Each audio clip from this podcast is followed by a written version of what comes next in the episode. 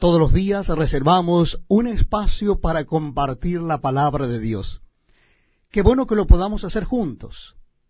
Qué bueno que podamos estar leyendo la Escritura y Dios hablándonos a través de ella y de su Santo Espíritu a nuestras mentes y a nuestros corazones.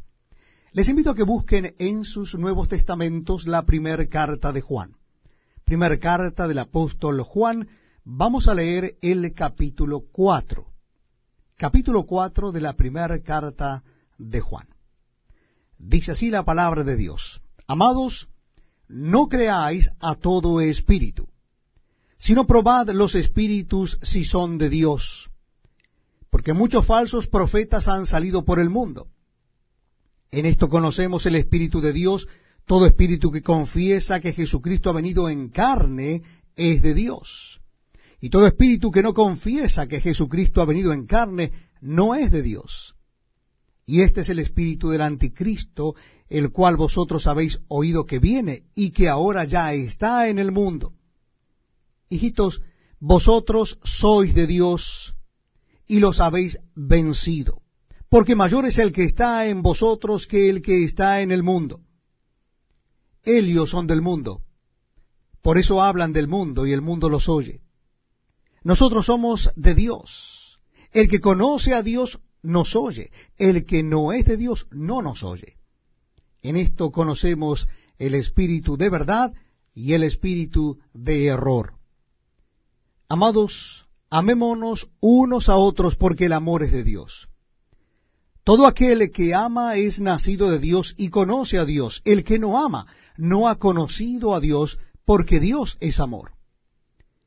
En esto se mostró el amor de Dios para con nosotros, en que Dios envió a su Hijo unigénito al mundo para que vivamos por Él. En esto consiste el amor, no en que nosotros hayamos amado a Dios, sino en que Él nos amó a nosotros y envió a su Hijo en propiciación por nuestros pecados. Amados, si Dios nos ha amado así, debemos también nosotros amarnos unos a otros. Nadie ha visto jamás a Dios. Si nos amamos unos a otros, Dios permanece en nosotros y su amor se ha perfeccionado en nosotros.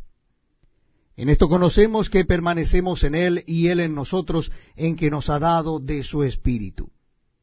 Y nosotros hemos visto y testificamos que el Padre ha enviado al Hijo, el Salvador del mundo.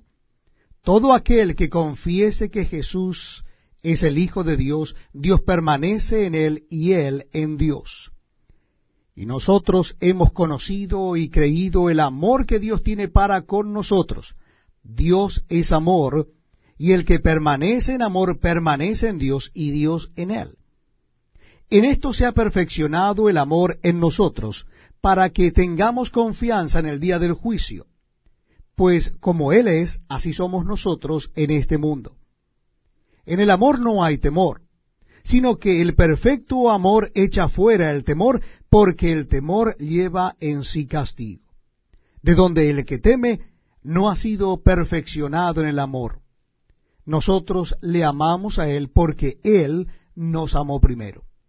Si alguno dice yo amo a Dios y aborrece a su hermano, es mentiroso. Pues el que no ama a su hermano, a quien ha visto, ¿cómo puede amar a Dios, a quien no ha visto?